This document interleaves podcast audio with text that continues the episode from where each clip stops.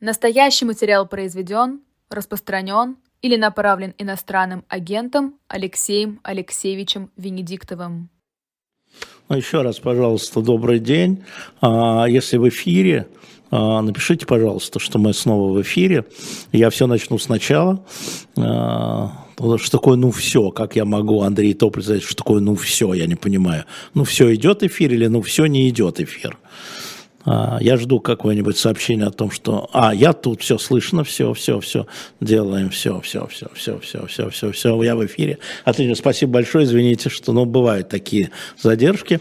Значит, сначала тогда, значит, почему? Два часа сегодня мы будем до 18 а, так, у нас вот такая вот, вижу, вижу, спасибо, ребят. А, история. Завтра в 17 часов, вот на моем обычном месте, будет посол Латвии, который через два дня уезжает, потому что Россия и Латвия понизили отношения а, дипломатические. Марис, мой хороший друг и знакомый, завтра будет, и вы, он будет завтра отвечать на ваши вопросы. Марис Рикстович, человек очень известный, он был министром иностранных дел Латвии. Он был министром, он был послом при НАТО, когда Латвия вступала в НАТО. Ему можно задавать квалифицированные вопросы. Будет завтра с 17 до 18. Это будет его последнее медиа-выступление в российском эфире, только мы даем ему слово. Я надеюсь, что, может, кто-то еще даст ему слово, какие-то коллеги из других медиа, но тем не менее. Это будут ваши вопросы. И а, в моем Фейсбуке, я имею в виду, вот в моем, те, кто из вас в Фейсбуке, я уже собираю ему вопросы, чтобы он мог посмотреть и уже отобрать, потому что а, а, таким образом нужно делать. Раз история. Второе – я хочу поздравить с днем рождения свою жену Лену. Я должен был быть сегодня дома, как вы понимаете, женой, но вы мне немножко ее, очень маленькая часть заменяете, но после этого я буду уже отмечать ее день рождения. Тем не менее, публично поздравляю Лену. А, и а, второе, третье вернее, сегодня Мосгорсуд окончательно отнял лицензию коллег из «Новой газеты». А, я сейчас разговаривал с Дмитрием, сегодня утром разговаривал с Дмитрием Муратовым, хочу выразить солидарность с коллегом, а, с коллегами с «Новой газетой» и э, сказать, что пусть они продолжают, я верный преданный читатель, они нужны нам, а, и бог с ней с этой лицензией, когда-нибудь справедливость будет восстановлена, мы ее всячески поддержим, и мы с ней будем вместе с новой газетой. Так что, коллеги, друзья, вы профессионально работаете и, и все хорошо. Теперь переходим к вашим вопросам. А, я напомню, что я в основном, конечно, выбираю вопросы, те, которые показывают, из какого вы города и сколько вам лет, ну, могут и не показывать, но тогда это будут во вторую очередь. А, так, ну, я взял несколько вопросов, которые были э, до того. А, вот э, из, э, Сергей из э, Припяти, из Украины, 34 года, меня спросил, почему последний обмен пленных 63 на 116. А, неравное количество а, пленных, вы знаете, это не совсем так, то есть, ну, официально это так, но на самом деле это не так, потому что это было заявление Министерства обороны, куда включались только те военнослужащие Министерства обороны из пленных, которые вернулись. Туда не включили числа из обмененных объединенных из Росгвардии и Вагнера, в принципе, всегда обмен – это очень сложная штука, Сергей. А, всегда то люди теряются, то требуют одних, а их не могут найти. А, люди по другими фамилиями бывают, они скрывают свои звания в плену и там, и там.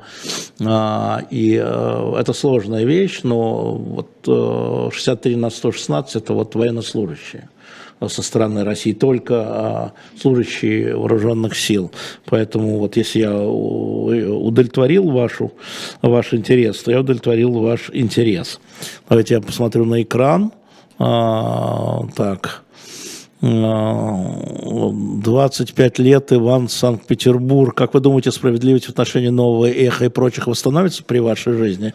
Ну, а, Иван, серьезно, так а, как там в «Мастере Маргариты» кто подвесил, неизвестно, когда жизнь закончится, но я надеюсь, что при прочих равных, да, я надеюсь, что несчастье будет скоротечно. Счастье было долго, а несчастье будет скоротечно. Но, а, собственно говоря, если уж говорить совсем откровенно, но мы же не прерываем работу, мы с вами, мои коллеги, которые находятся за границей, прежде всего Макс Курников, который Виталий Рувинский, они держат и сайт «Эхо», и приложение «Эхо», и ведут себя, и, ну и другие журналисты, эхо, они ведут себя как журналисты эхо, поэтому, собственно говоря, эхо это все-таки, как это сказать, на мой взгляд, это принципы журналистики, а не помещения. Конечно, хотелось бы редакцию, но вот есть несколько редакций, которые продолжают, осколки, если угодно, продолжают э, действовать как журналисты эхо. Спасибо, Сергей, только э, при Луке не Припять. Не, у меня я так записал, что не понял. Сергей, да, при Луке, да. Ага, ответил. А, так, что сообщение удалено отправителем. Что еще? Наталья, 39 Омска. Вопрос-то где? Так, а, Шурил от Тбилиси, 47 лет. Дайте комментарий на вывод в вашу сторону певчих у Дудя. Ну, слушайте, а, во-первых, а, я уже созвонился со своими, не своими, естественно, у меня их нет, а с некоторыми английскими адвокатами, спросил, можно ли что делать. Сказали, ну ты что? Девушка очень хитрая. Девушка что сказала? Она сказала по отношению э, к вам три фразы. Первая фраза начинается со слова «я не думаю», вторая фраза «мне кажется», и третья фраза «предположу».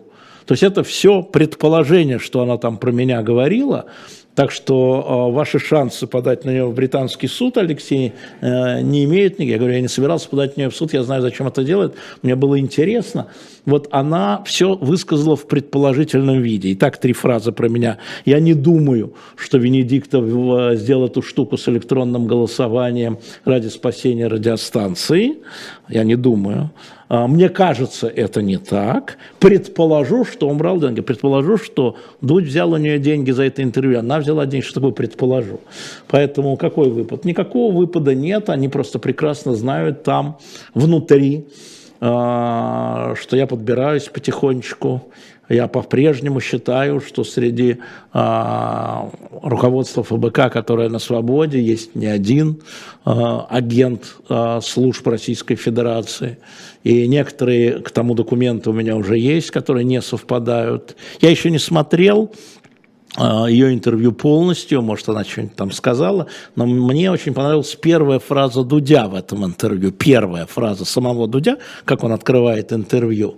Он сказал ей, очень интересно, Мария, сказал он ей, сейчас близко к тексту, «А, мне кажется, что после того, как Алексей Навальный оказался в тюрьме, вы стали главным лицом ФБК. О, сказал я, молодец, Юра, молодец. Вот в этом соль, в этом суть.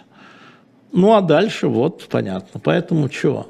Пусть предполагают, что хотят. А если вы хотите задать вопрос, брал ли я деньги за это, то нет. А если кто-то может доказать, пусть доказывает. А, так. Так, это что? Кто делает интервью? Опять, да. А она сказала, что вы вор, вор голосов. Разве нет? Конечно, нет. Конечно, нет, но я хочу вам еще сказать, что она голосовала электронно при всей критике. Она вам врет, что она голосовала электронным образом, как избиратель из Зеленограда Марина Константиновна Певчик. Это доказательство того, что она врет. А, но я, к сожалению, не посмотрел полностью еще интервью. А, Павел, а вы не агент Кремля? Скажите мне, кто ваш друг? Кармурза мой друг, Володя. Я агент кого? Если Карамурза мой друг, я чей агент? Вы вот так вот работаете? В голове что-то есть? А, так, как, как все занервничали эти. Хорошо, мне нравится эта история. А, уважаемый Алексей Алексеевич, Дмитрий, 35 лет, скажите, пожалуйста, перспективы финансового положения России в этом году. Ну, пока мы видим, что дефицит января огромный, но он, но он связан с некоторым переходом на новую систему. Почитайте э, Фриду Рустамову на новую систему э, отчетности по налогообложению, но он дефицитный. Э, большие падения доходов, естественно, в связи с санкциями от э, э, продажи газа и нефти и сопутствующих продуктов. Э, дефицит заложен, э, по-моему, в 2,3, в 2,4 триллиона рублей годовой. Вот. Но это значит, что будет расходоваться а, фонд национального состояния, золотой фонд и так далее. А, конечно же, и санкции, и, собственно говоря, переориентировка работы на военную стезю, да, а, она э, приведет к падению жизненного уровня. Поэтому перспективы такие. Что касается, э, вы знаете, небольшой специалист, э, но у нас есть и Мовчан, и Алексашенко, давайте мы им такие вопросы зададим. Коля Сванидзе, с ним вы знаете, что я поддерживаю связь с семьей и с врачами. Он в больнице, ситуация тяжелая. Врачи делают все, вот все, чтобы его вытащить. А, вот, и мы надеемся, что он вернется. Вот мы сейчас договорились, что мы пока его а, место в эфире занимать не будем. Мы будем ждать, когда Николай вернется в пятницу. А, это будет его место. И будем надеяться, и все вы, надеюсь, и мы, что он вернется и будет туда. Но пока э, он тяжело болеет. Это правда, это так.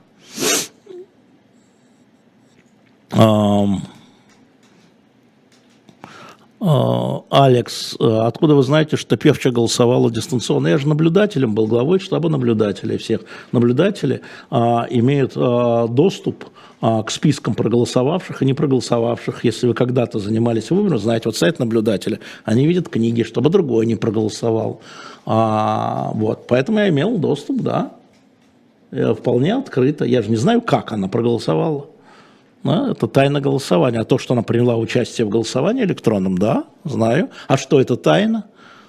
Люди тайно приходят на участки, закрывая лица, не показывая паспорта, и то же самое электронно. Человек, э, избиратель, фиксируется, что он пришел и взял бюллетень. А как вы думаете? Так же, как бумажный.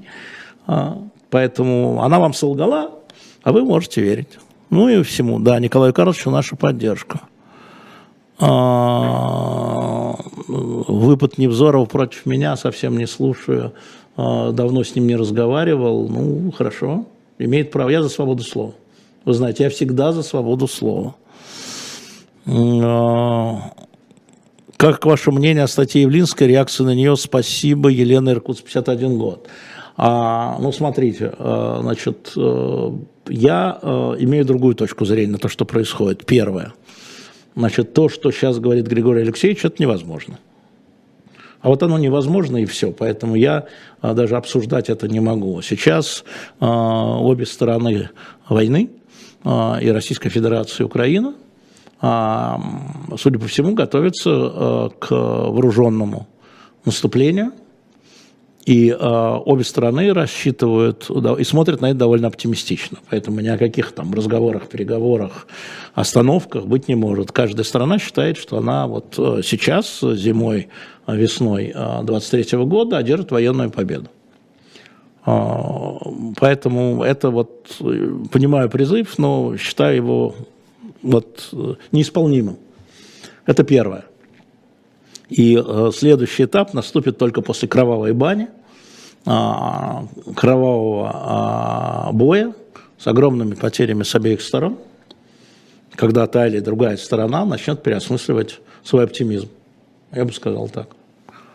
Второе, а, моя позиция известна, с 24 числа февраля, год назад, она не изменилась. Она другая. Я считаю, что российская армия должна уйти в свои казармы. Э, и здесь точка. И дальше, и дальше можно разговаривать о всем остальном – что сделано, что не сделано, все хотелки, э, потому что я отличаю хотелки от нехотелок, от возможностей. А, может быть, это там мой большой минус, а, но я так считаю.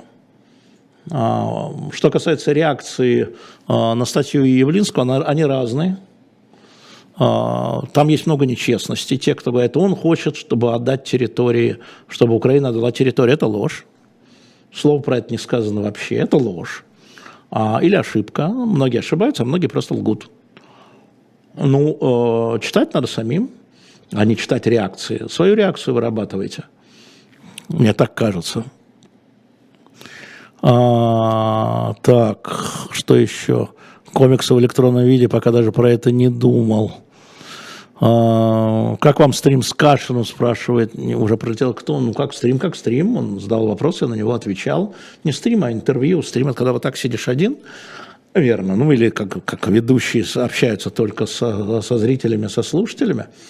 А, нормально. Чего нормально? У него свои вопросы. Да, он, что важно, он отличался от других – он отличался от других вопросами своими, поэтому мне было это интересно, потому что вот я всегда с удовольствием, скажем, хожу на Игрянул Грэм, потому что у него другое, другая оптика там, из Латвии, да, и он задает вопросы, которые как-то по-другому формулируются. Он, э, у, у Кашин по-другому ставит вопросы, ставит другие вопросы. Там, когда я давал большое интервью сейчас в Financial Times, вы видели, там публикация была большая, с Полиной Ивановой, замечательно получился материал, хотя, конечно же, он такой не очень приятный, но он замечательный по-журналистски, я могу это разделить и оценить. А, вот. а повторяться как-то не очень хочется. И только что сказал, чтобы наши войска ушли в Пазарму, чем ваша позиция отличается от Явлинского. Позиция Григория Алексеевича Явлинского прекратить, остановиться и прекратить стрелять. Остановиться, где стоите. Ну, вы вот послушайте, что я-то говорю. Я говорю про другое. А, Андрей Сургут, 42 года. Каковы ваши дальнейшие действия в тяжбе с Пригожиным?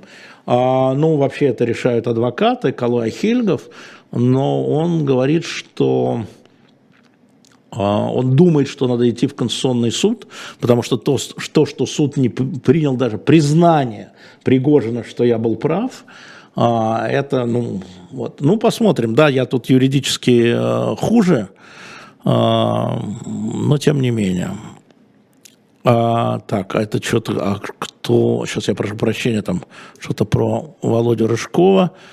А, известно ли вам что о договоренностях при прохождении Рыжкова на выборах в Госдуму? Мне ничего не известно, какие договоренности, Алексей, потому что Володя Рыжков проиграл а, значит, а, бумагу, в смысле бюллетени, а, коммунистам, и проиграл электронное голосование, был на втором месте э, представителем «Единой России», но поскольку те сделали ставку на одно, на другое, то по сумме он выиграл.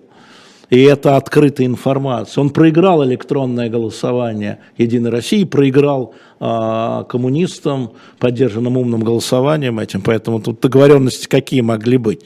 Там была Единая Россия, которая выиграла электронное голосование у Рыжкова в округе Рыжкова. И это факт, а не предположим, я думаю или мне кажется. А, Роман, вы за или против допуска русских спортсменов на будущие Олимпийские игры? Я за. И нет никаких для меня с этим вопросов, потому что я не считаю, что должна существовать коллективная ответственность. Э, против коллективной ответственности вот во время поездок в Европу. Мы очень подробно об этом, я, кстати, об этом спросил, если вы помните, а, про секретаря МИДа французского в интервью, это есть на сайте RTVI, и она сказала, что это дело МОКа, мы вот как МОК решит, так мы Париж и сделаем. А, Франция страна, да, я скажу почему. И мы как раз с ней говорили об этом потом, и не только с ней, о том, что понятие коллективной ответственности а, – это лозунг э, исламских террористов. Вот когда исламские террористы там, 11 сентября взорвали дома, или когда захватывают заложников, ну не только исламские, любые, но а, в данном случае, или когда вот во Франции они совершали вот эту атаку на Батаклан, они что говорили? Ваши пилоты бомбили наши деревни, поэтому ни детей ваших не жалко, наших детей не жалко. Ни детей не жалко, ни деятелей культуры не жалко, ни спортсменов не жалко, ни женщин, никого. Вот что такое коллективная ответственность. И я эту позицию не разделяю, я не разделяю позицию террористов в этом смысле. Ну, кто-то разделяет, наверное. Поэтому мне э, кажется, что э, история заключается абсолютно в индивидуальной ответственности, в персональной ответственности. И если по каким-то причинам, да, там, скажем, как, когда государство э, там, проводило допинговую историю, и тогда э, э, значит, спортсменов, которые были причастны к допингу, не допустили, а остальных, кто не был причастен, они шли просто под нейтральным флагом, это было правильно. Это было правильно. Конкретно Иван Иванов, Петр Петров, Сидор Сидоров. По-моему, это важно. А, Алекс, я только что отвечал, я не смотрел интервью Марии Певчих Лудя, посмотрел только кусочек, который а, там приписывала она мне. А, вот, я по нему уже ответил, может быть, я еще, еще раз э, дальше. А, ну, это правда, вы мне можете сказать, что вы со мной не согласны, но это правда, так они и говорят. Вы забыли, что когда была Дубровка во втором году, и в нашем прямом эфире на радио, вот с этого момента все началось, когда был террорист на Дубровке, и Бунтман, э, Конопольский и Сергей Марков – говорили а, в эфире, это все было же. Отпустите детей, ну хоть детей-то отпустите, что он говорил? Вы все отвечаете, не отпу... вы наших детей в Чечне бомбили, и теперь они будут здесь и умрут здесь. Это все было в нашем эфире. Это не мой аргумент, это их аргумент. Это ваш аргумент некоторых из вас. Так, э, Вадим 37, можно ли признать ФБК экстремистской организацией? Ну, она, конечно, не экстрем... с моей точки зрения, никакая не экстремистская организация. Это политическая партия э, со своими задачами политическими. Вот, э, и без экстремистских, я экстремистских лозунгов, честно говоря, у них не видел. А, так. Э, не допустить спортсменов терроризм. Нет, не допустить спортсменов – это ошибка, а объяснение совпадает с объяснениями поведения террористов, конечно. Все ответственны, весь народ ответственен. 11 сентября весь американский народ был ответственен за то, что они бомбили там чего-то там, Ирак, не помню, там и что им предъявляли, хотя террористы были из Саудовской Аравии. Если вы не слышите и не понимаете, что я говорю, ну, я вам помочь не могу, это ваша проблема, а не мои. А, а, Мария Хам, Дюссельдорф, я вас приветствую. Явлинский понимает, что своими заявлениями работает на власть Путина, или он просто действует как полезный идиот? А, вы уже перестали пить коньяк по утрам, ваш вопрос. А, значит, Явлинский так считает, вот его позиция известна, она изложена, она была изложена здесь, с ней многие не согласны. Вот. Я, я не согласен, потому что это невозможно. Я не согласен, потому что это невозможно. И мне важна моя позиция, прежде всего, а не позиция того или иного политика, но все позиции должны быть озвучены. Еще раз повторяю э, и скажу, что это невозможно, потому что э, тяжелая кровавая баня впереди, которая, может быть, заставит стороны переосмыслить. А может, нет. Мы же не знаем, чем она закончится, э, как мне представляется. А, так, э, Владимир Конгто, мне не столько не интересно, что говорит Певч. Почему? Мне интересно, что говорит Певч. Вы же не слушайте. Вы сами с собой сидите перед зеркалом, что ли, разговариваете. Конечно, мне интересно, я посмотрю с карандашом в руках то, что сказала Мария Певчих, особенно по поводу дат а, ее обучения там-то и там-то, и по поводу того, как она стала, я не знаю, сказала они, как она стала дублером президента Российской Федерации на Большой Восьмерке, нет? С, предлож... с представлением администрации президента, согласия МИДа и ФСБ, как она стала, так назначили. Что такое? Как? Не рассказывал? Не было такого вопроса, кто смотрел? Нет? Ничего? Ну, значит, кто-то не задал чего-то. Или она ответила, может быть, она объяснила, каким образом это случилось. Я же не смотрел, но я обязательно посмотрю. Мне жутко интересно. А, поехали дальше. Есть отдельные страны, бойкотируют Олимпиаду за участие там российских спортсменов, будет прекрасно и справедливо. Я не знаю, что там будет прекрасно и справедливо. Вообще справедливость – это штука такая а, понятная. Мы знаем, что, скажем, украинские музыканты а, объявили о бойкоте возможном музыкального фестиваля в Висбадене, если там будет Анна Нетребко. И мы знаем, что там развивается процесс. А, ну, э, я свое мнение по этому поводу уже высказал, да, а в данном случае решение лежит на Международном Олимпийском комитете. Понятно, что Международный Олимпийский комитет будет подвержен разного, и подвержен уже разного рода давлениям и угрозам. На самом деле там все не так. А, на самом деле решение принимает не Международный Олимпийский комитет, а каждая отдельная международная федерация, так между нами говоря. А, и, может быть, одна федерация примет такое решение, а другая федерация примет иное решение. Вот Евгений Кафельников, наш э, великий теннисист, считает, что Международная э, федерация по теннису позволит российским спортсменам пускать дальше. Это уже дело других спортсменов, да, э, и надо относиться к этому с пониманием. Просто с пониманием. А, но когда это не политика, а когда это личное чувство, на мой взгляд. Теперь мочим Певчих. По-моему, Певчих мочил меня, вы ничего не перепутали? Помпевчик меня мочил. Я только отвечаю. А, ну и к тому же вопрос-то есть. Есть вопрос. И много. Не складывается. Так, тут что? Ну, тут все считают, что забыл Путин в Украине. А Путин имеет другое представление, чем вы или чем я, например, вот на мироустройство. И Украина оказалась не только в Украине, в Грузии. Что Путин забыл в Грузии? А, вот глава государства, верховный главнокомандующий и значительная часть населения, да, вы же знаете, такую политику поддерживает. Мы с вами в меньшинстве. Так. Аноним, анонимно. Как, Баку, как вы прокомментируете ответ Фейгина на ваш комментарий по поводу военных преступлений, раз не преступления? Поли... А, я комментарий Фейгина не слушал, естественно, вот тут совсем не интересно, потому что я про него знаю много и хорошо. А, вот. а что касается истории с военным преступлением, то то, что вы видели в Твиттере, а, замечательным образом было обрезано и отрезано. А, Поэтому а, давайте еще раз я к этому вернусь, к контексту разговора с Жилном, который в июне был, и только сейчас все всполошились. А, значит, история заключается в том, что мы говорили о военном преступлении, и военное преступление есть публицистическое, все военное преступление тогда, и есть юридическое. Юридическое военное преступление, юридическое понятие военного преступления, она а, в статуте, оно, она, понятие оно – оно в статуте, э, в римском статуте Международного уголовного суда, который э, последний документ, да, там были еще Женевские и Гаагские конференции, начало 20 века Гаагский, 49 год и 50 какой-то там Женевский, и потом вот был э, Римский статут, Международный уголовный суд, что считать военным преступлением, посмотрите сами.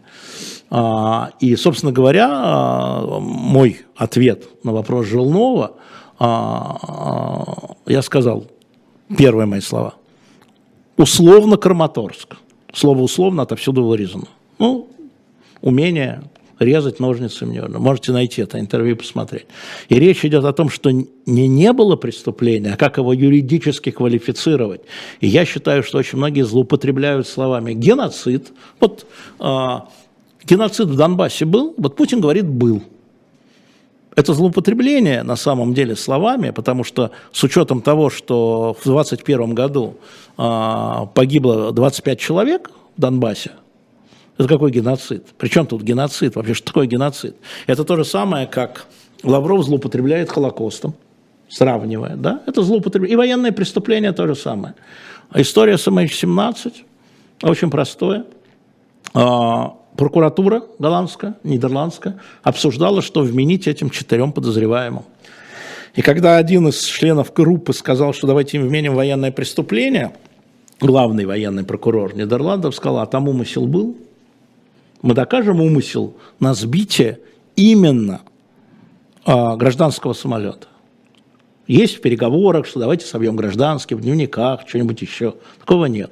Поэтому им вменили массовая, ну, там, организация преступной группы, массовое убийство и дали пожизненно. И речь шла о квалификации. И когда мы говорим о том, что ракета попала в жилой дом, как раз был разговор, это был умысел на жилой дом? Или это было случайно ракета? И то, и другое, конечно, преступление. Но юридическое преступление, военное или покушение на массовое убийство, да, это должно делать сначала следователь, а потом суд. Потому что суд одного, э, по MH17 одного из подсудимых оправдал, если вы не знаете. Если вы не знаете. Вот в чем там была история. Она не имела никакого отношения к тому, что избавить кого-то от ответственности. Конечно, нет. И когда я говорил о том, что вы что хотите, цитировал, да, сказать, что некий кровавый майор сказал, давайте попадем в жилой дом, вот он должен отвечать за то, что он умышленно ударил по жилому дому? Или он должен отвечать за то, что это разные статьи, да, это может быть один и тот же срок, но это разные статьи. Злоупотребление юридической терминологии в военное время позволяет россиянам злоупотреблять геноцидом, как я сказал уже. Да, но политики это могут делать, в обычной жизни это могут делать. Но э, в дальнейшем, мы же говорили о суде, о трибунале, в дальнейшем это будет не так, как это и было с MH17. Вот я про это и говорил. Я про это и говорил.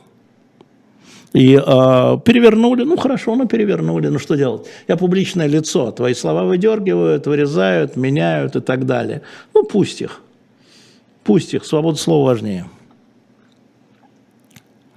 А, Максим из Читы. Максим, ну, а, Путин сделал общество или общество сделало Путина? Да и то, и другое, да, Путин же часть общества, как вы считаете, Путин отдельно, общество отдельно? А вот эти настроения, которые есть у Путина, в части общества всегда были и есть. И стоило только там чуть подогреть, прибавить 1 градус, скипятить, и ну, мы же видим отношения. Да? Если вы посмотрите еще до, ночи, до 24 февраля отношения к Украине а, и к украинцам, а, и к позиции Крыма, вы увидите, что база была там, к сожалению большому. А, и мы с вами в меньшинстве. Денис пишет, а, Венедиктов топит за российскую власть. Где это плюс за российскую власть? Ну, уходите, Денис, если у вас уши заложены. По-моему, я все по этому поводу сказал.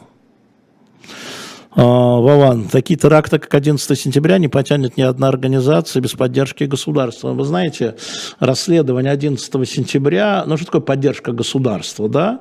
А, государственного финансирования мы там не видели, государственной логистики мы там не видели. Ну, я смотрел материалы, наверное, не все, но есть вот государственное финансирование и есть государственная логистика, да, а, условно говоря, когда посольство что-то обеспечивает там, да, или государственные органы, или снабжают чем-то, чтобы поддержка государства. Слово поддержка должна в чем-то выражаться. Если вы возьмете э, историю, кстати, про трибуналы, очень интересная история э, про трибунал по бывшей Югославии. Вот, кстати, э, значит, если я правильно помню статистику, 100, 100, 111 приговоров всего по всей Югославии пока, из них если мне не изменяет память, 21 оправдательный. А, но что там важно? Да? А, например, Сребреница. Например, Сребреница, да, резня в Сребренице. А, вот э, еще до Бучи, до всего, до Мариуполя, резня в Сребренице. Значит, э, сербы отказывались признавать ответственность, сербское руководство, все. А, значит, э, трибунал, да, обвинил конкретных людей, признал их виновными – и признал отдельно сербское государство невиновным, снял ответственность. Прошло какое-то время, сербский парламент, где большинство было сторонников Шешеля, Милошевича, повинился, повинился, да, и э, сейчас половина на половину считает, что Сребреница была, не было. Раньше 80% сербов считало, что никакой Сребреницы не было. Значит, трибунал разобрал, была ли ответственность сербского руководства в то время, руководство государства Сербия, и снял это обвинение. Да? Но при этом конкретные люди, которые это осуществляли, я вам скажу, что там было. А, генерал Младич, всем было известно, палач из палачи, руки по локоть в крови, и никак следствие – не могло вот зацепить, что ему прицепить ему геноцид и преступление против человечности. Следователи вели не могли. И только когда были найдены дневники Младича в одном из его схронов, и было подтверждено, что эти дневники, то есть материальная вещь, это было внесено, это было основанием, первым и главным кирпичом основанием о том, чтобы Младича вот, предъявить ему военные преступления, геноцид и так далее, и к пожизненному. Понимаете, это не Твиттер же, не Фейсбук и даже не наш с вами чат. Мы можем иметь любые точки зрения, но когда мы говорим об завершении этого всего юридическими процедурами, трибунал, не трибунал, неважно, да? вот, то тогда надо понимать, что будут нужны доказательства по конкретным людям вообще, и так будет работать трибунал, и многие будут разочарованы. Но при этом, повторяю, вот я считаю, что очень правильно сделал Нидерландский суд по ММ-17, когда а, предъявил массовое убийство, там, организацию, я не помню точно, с голландского не сильно перевожу, да, не предъявив военное преступление, и все равно пожизненное. Там одинаковая номинация была. И для юристов это важно. Вот в чем там все дело на самом деле. Вот Станислав спрашивает, ракетный обстрел жилого дома в Днепре – это военное преступление или нет? Вопрос следователям и суду. Это преступление, точка. Гибель людей – преступление, точка. Да? Дальше квалификация этого действия должно делаться профессиональными следователями и судом, а не публицистами, не журналистами, не полит... Хотя в публичном пропагандистском азарте можно это делать. Скажите мне, пожалуйста, а гибель двух польских несчастных этих 60-летних трактористов от украинской ракеты на территории Польши – это военное преступление? Ну, очевидно, что нет. Но гибель-то есть, гражданских-то есть, от известной ракеты-то есть, кто-то же ее запустил, есть. Но очевидно, что это не военное преступление. Очевидно. И вот так по каждому случаю отдельно надо поразбирать. Олег Варшавский. Хотелось бы знать, кто именно вам передавал папочки с досье на Певчиха Фейгина. Ничего нет, они сами все говорят. Набирайте Фейгин, Караджич, и у вас папочка. Вы, Олег Варшавский, интернетом умеете пользоваться? Нет? Попробуйте.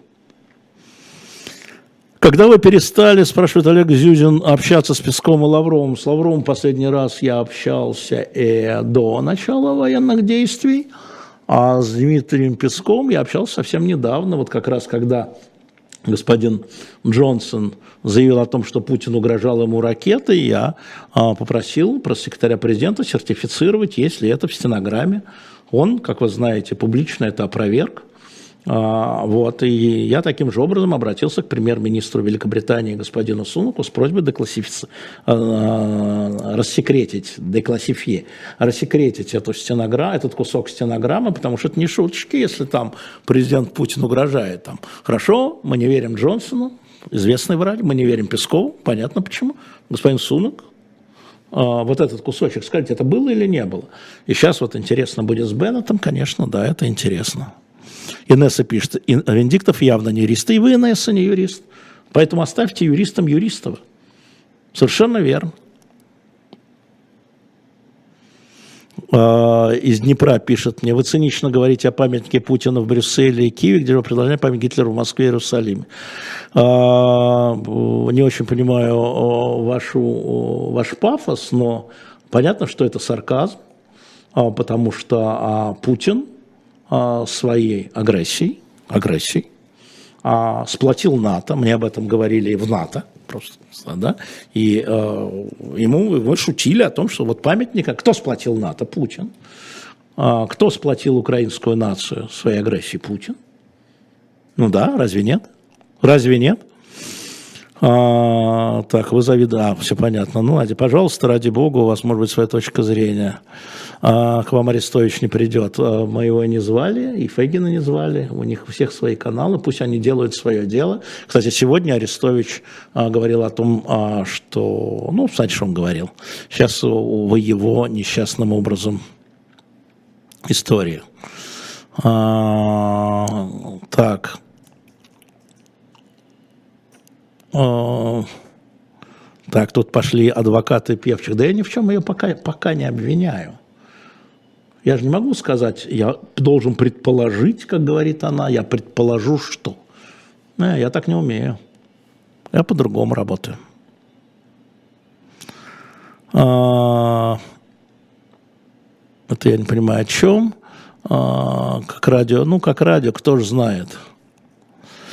Кто сплотил российский народ вокруг Путина? Хороший вопрос, новичок. Я думаю, что он... А, умел попадать, вот история с Крымом, да, мы видели, э, какой уровень поддержки вскочил, я уже вам рассказывал о том, что Москва никогда не давала Путину свыше 50% ни в 2000 году, ни в 2004 году, ни в 2012 году, там 45, 42, 47, и только после Крыма он получил на президентских выборах 62, по-моему, в Москве.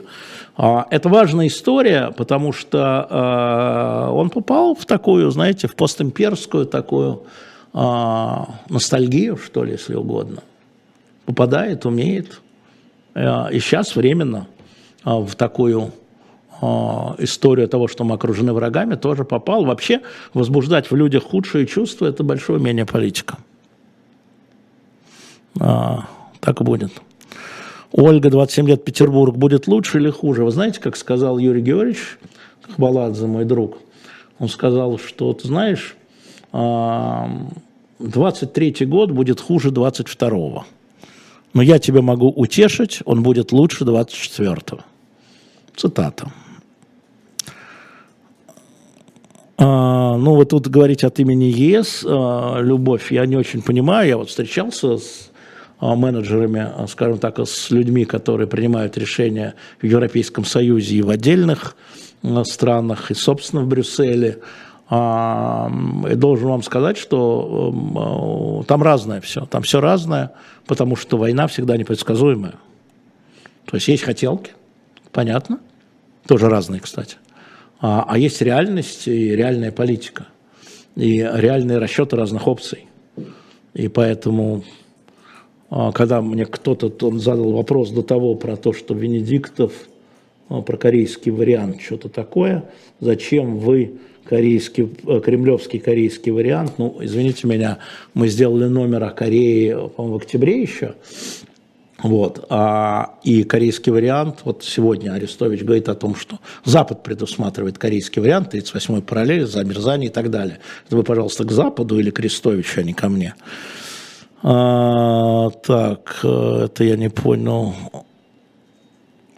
Ну, кто чего там не понимает, э, это их вопрос, уровень понимания, почему вы не понимаете.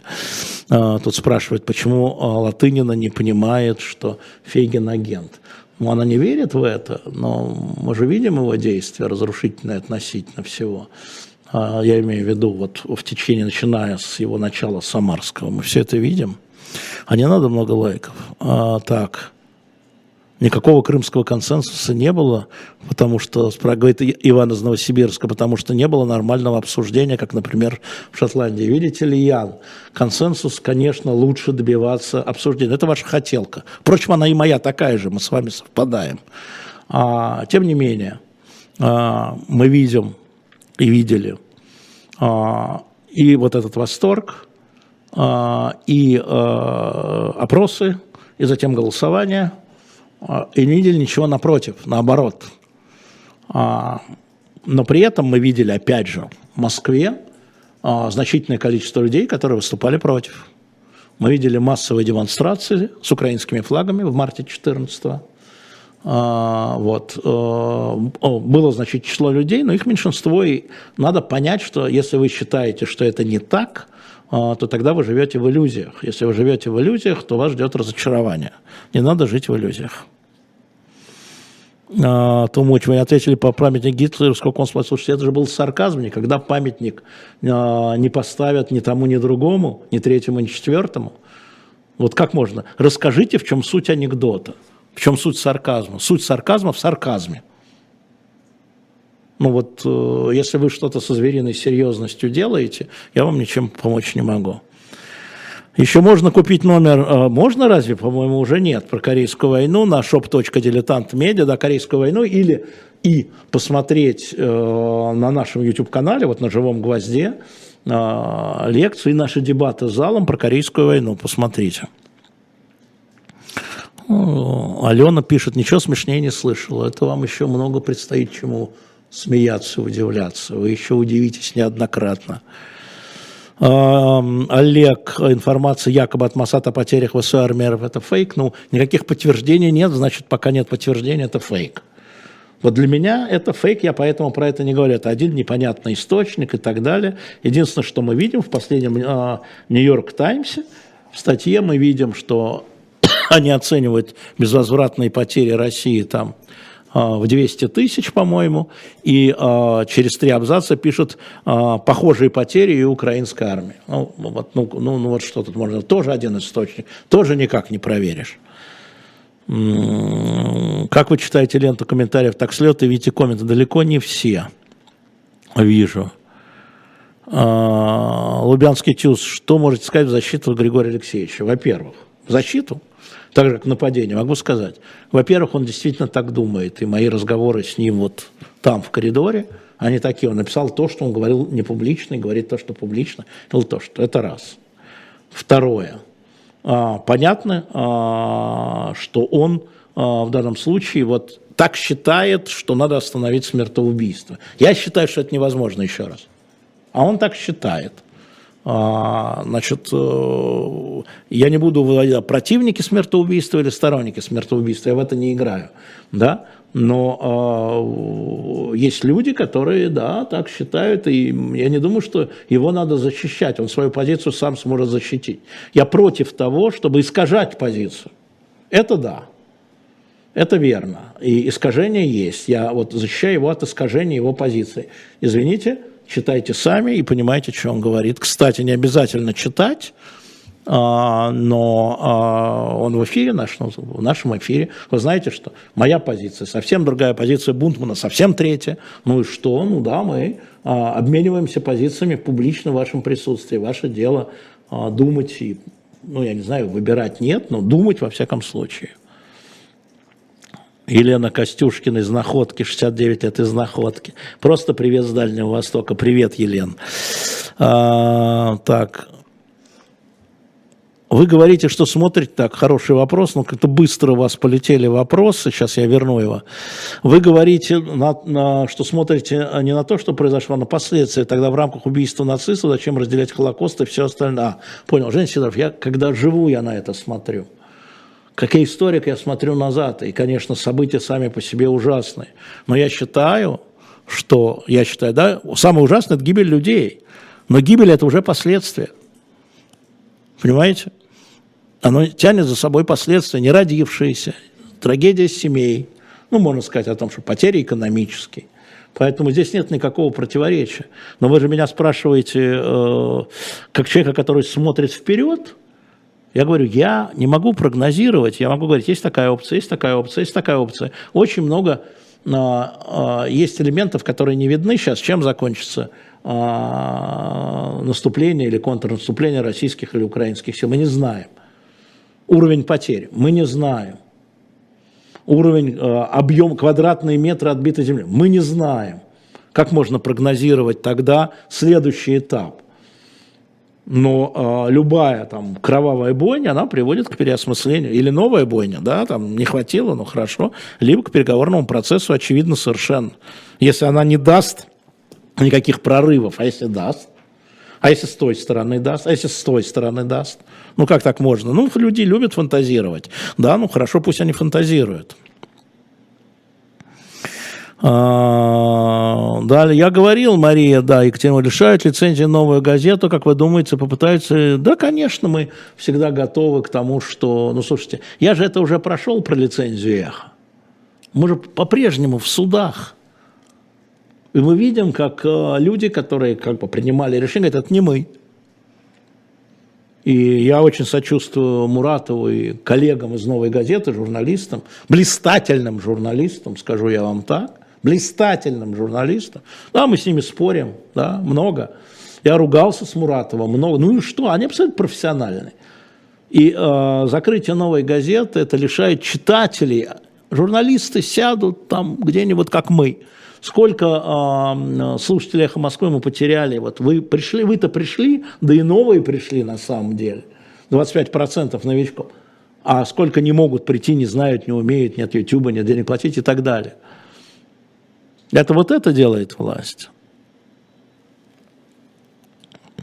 Дуртелекс 37. Кровавый майор стреляет ракетой с точностью плюс 300 метров по городу, 600 только, зная, что ТГ это ракета. Что вот это, и пусть следователь с фамилией этого майора, да, но вопрос, освобождает ли это от ответственности верховного главнокомандующего, в этом же история. Куда переключается внимание? Куда переключается внимание?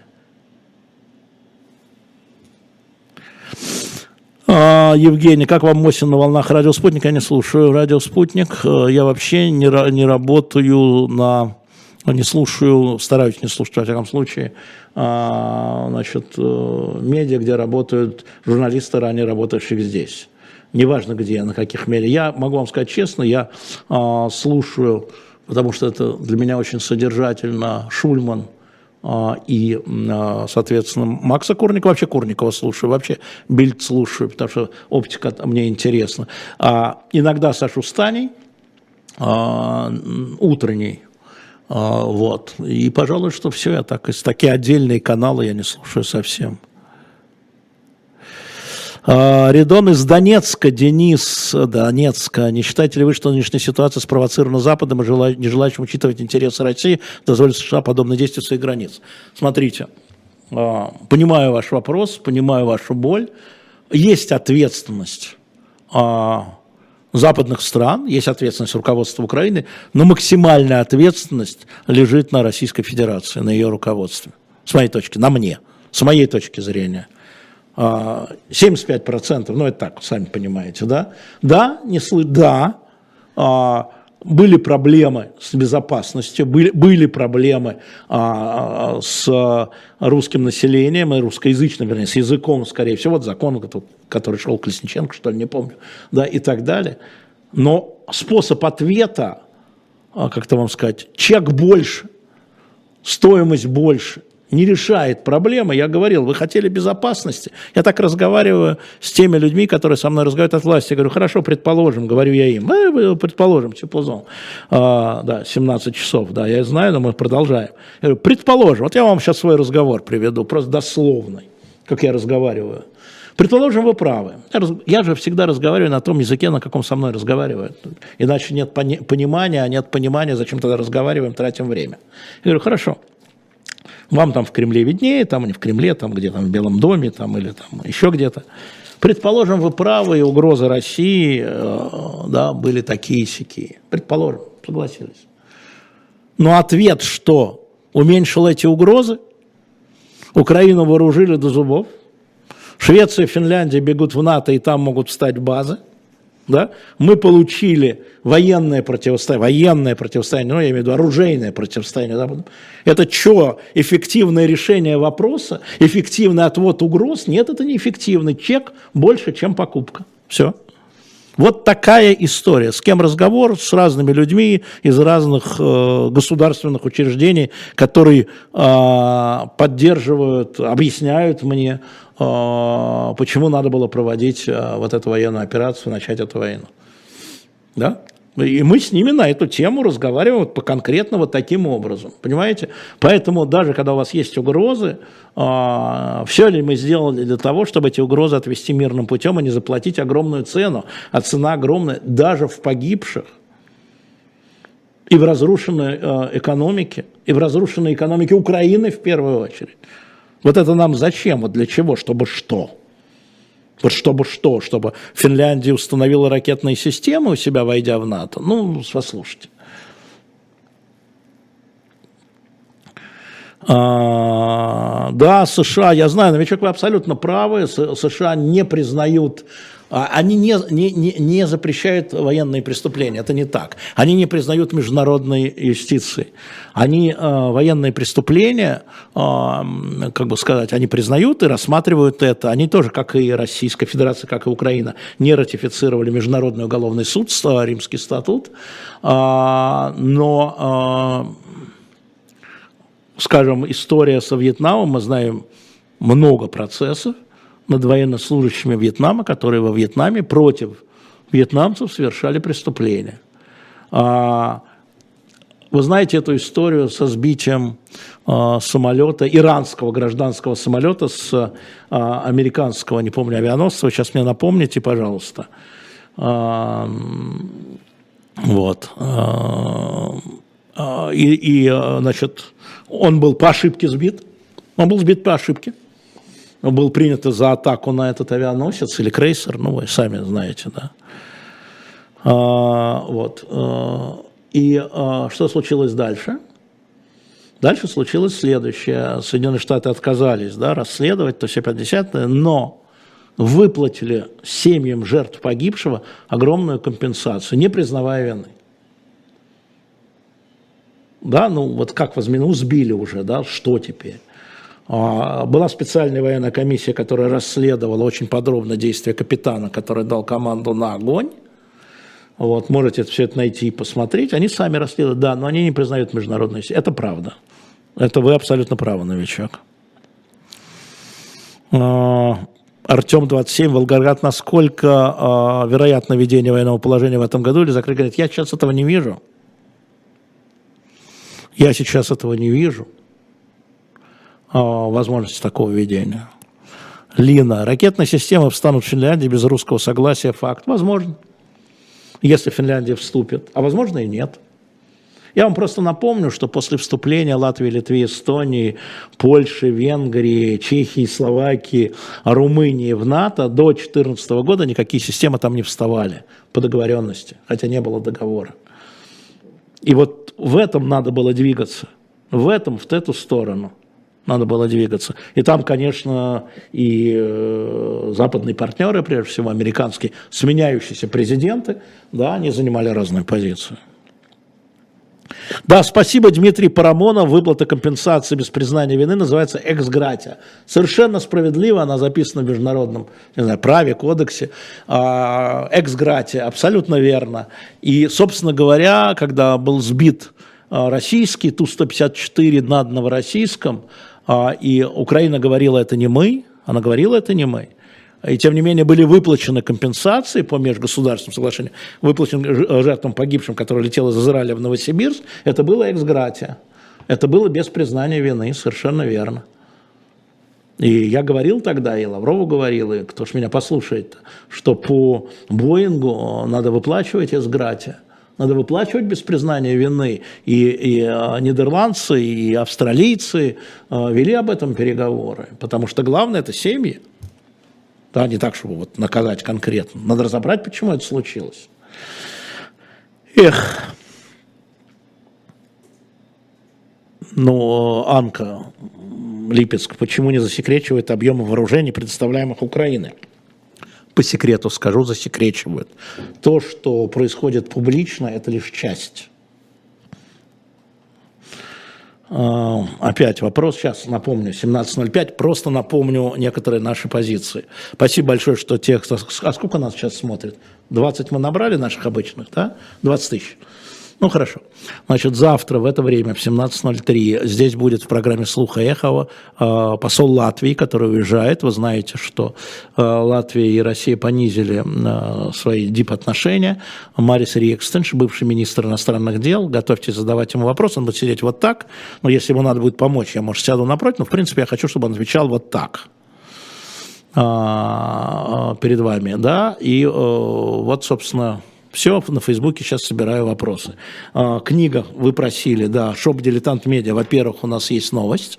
Хочу вам сразу сказать, что у нас, вы видите сейчас два QR-кода. Мы нашли способ собирать деньги с иностранных карточек. И те, кто находится за границей, очень часто спрашивали нас, а как можно помочь. Вот теперь Посмотрите, во-первых, есть два QR-кода, а во-вторых, если вы спуститесь чуть ниже по трансляции, есть каким образом можно донатить. И, э, соответственно, из-за границы тоже, с иностранных счетов тоже. А на шоп «Дилетант Медиа» спасибо, во-первых, большое. У нас начинают заканчиваться некоторые вообще журналы «Мой район». Пролистайте. У нас многие книги сейчас там остались, 5 экземпляров, 6 экземпляров, 3 экземпляра. А, значит, а, диски Макаревича с автографом, у нас там осталось 10-15 штук, э, трех дисков, по-моему. И сегодня мы выставили книгу, с которой у нас уже была «Записки из Третьего Рейха. Жизнь накануне войны глазами обычных туристов». Я вам весьма рекомендую это, да, потому что а, она, была, она разлетелась, я говорю, не успели, не успели. Да, ее можно купить, и она идет за границу тоже таким вот образом. А, записки а глазами обычных туристов записки с Третьего Рейха. Очень интересно и полезно. Рекомендую. Возвращаемся к вам. Наталья из Киева, не могу вам отказать в вашем ответе, а, потому что уже отвечал в предыдущем часе, прокомментируйте Марию Певчих, а, наоборот, зачем она уже удалила, ну, я прокомментирую еще раз. А, Мария Певчих сказала обо мне три предложения, и все в предположительном виде, понимая, чем это может закончиться. Она сказала, что она не думает, что Венедиктов защищал таким образом радиостанцию. Она сказала, мне кажется, это не так. И она сказала, предположу, что он это делал за деньги. Я не могу отказать ей в предположении, но что мне комментировать предположение? Нет, я это делал не за деньги. Я считал и считаю, что я предоставил возможность Марии Певчих проголосовать электронно, и она это сделала совершенно не за деньги, только если за ее деньги. Понятно, что речь идет о моей дискредитации, ну, в очередной раз от ФБК ничего другого и не жду. Но обращаю внимание, внимание на, вс- на то, что все три точки были в предположениях. А, я поинтересовался у английских юристов, имеет ли это перспективу в суде. Нет, это не имеет перспективы в суде, потому что человек имеет право на свои предположения. Предположу, что Мария Певчих не та, за кого она себя выдает, я тоже имею право на это предположение. Так вот вы и разбежались. Вот. Инеджи, какая позиция у Абрамовича по ситуации с Украиной? Э, хотел сказать, я его пресс-секретарь, ну, мы разговаривали, да, и продолжаем разговаривать. Слушайте, захочет, сам скажет, чем он сейчас занимается, реально. А, вы знаете, мы с ним а, были в тяжелых отношениях в начале 2000-х, когда он участвовал в, в этой истории с НТВ, участвовал в этой истории с эм, дружески, я бы сказал, участвовал не по отношению к НТВ, не по отношению к Владимиру Гусинскому, не по отношению к Борису Березовскому, вот эта вся история. Э, и вот мы начали общаться сейчас довольно активно. Он занимается обменом военнопленных, это правда, это я сертифицирую, и последним обменом тоже. И э, вот его отношение к этому давайте зафиксируем в том, что он занимается обменами военнопленных и а, вытаскивает людей, которых, казалось бы, нельзя вытащить, приговоренных к смертной казни, в частности, в так называемых ДНР, ЛНР. А, это очень тяжелая работа, и я просто ему и вчера передал, что я э, уважуха за это. Уважуха. Вот на страшном суде это перевесит. Спасенные жизни точно перевесит на страшном суде то, что он делал. Так мне кажется. А...